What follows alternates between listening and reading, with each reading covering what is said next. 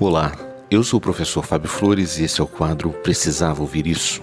Hoje eu venho aqui trazer um assunto que pode até mesmo soar polêmico, mas a minha intenção não é polemizar e sim provocar a criação de um novo significado para uma programação mental que pode nos acorrentar à dor e ao sofrimento. A questão é a seguinte: nossos pais, muitas vezes, para fazer com que tudo ficasse bem, nos faziam sentir mal.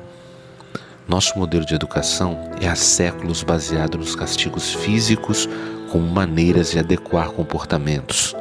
Nossos pais apanharam de nossos avós, nossos avós apanharam de nossos bisavós, nossos bisavós apanharam de nossos tataravós e assim sempre foi.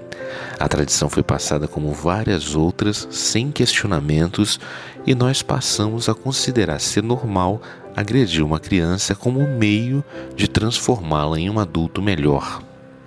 Mas a questão que fica por trás desse ato é a seguinte: a nossa mente funciona por associações. Ela associa significados emocionais às experiências. Uma vez que o significado é criado, a gente passa a ter uma resposta padrão para outras situações semelhantes. Vou dar um exemplo. Uma criança que é mordida por um cachorro na infância, ela pode ficar traumatizada e associar a dor dessa experiência a todos os outros cachorros.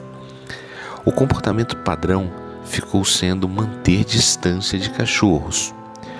O cachorro ele acaba virando um gatilho emocional para essa pessoa. Estar perto de um cachorro pode trazer toda a carga emocional da experiência traumática. E por que que eu estou te contando isso?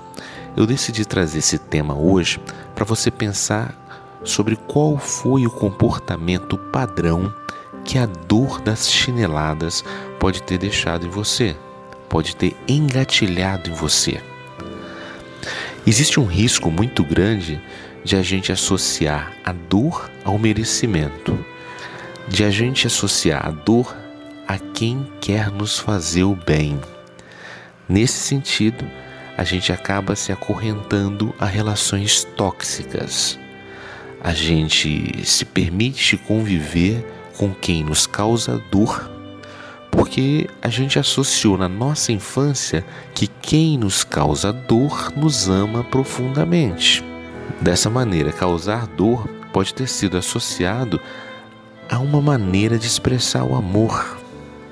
E caso esse seja o seu caso, talvez seja interessante ressignificar essa leitura dos episódios em que você apanhou de seus pais avaliar que a tradição de educar por castigo foi um hábito herdado por um ciclo de gerações e aceito sem questionamento. Que, embora nossos pais tivessem tido a mais genuína intenção de nos proteger de dores ainda maiores na vida, eles poderiam ter tido outros meios e formas de obter esse resultado. Que na vida adulta a gente pode experimentar o crescimento por outros meios que não sejam exclusivamente pela dor. Essa mudança de perspectiva ela pode nos auxiliar a avaliar melhor as prisões emocionais que muitas vezes a gente se coloca. Você acredita que a dor é uma maneira de expressar amor? Pensa nisso.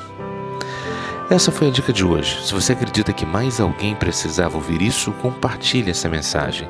Se quiser conhecer mais dicas, procure no YouTube o canal Precisava Ouvir Isso. Um forte abraço e até, até a sua vitória.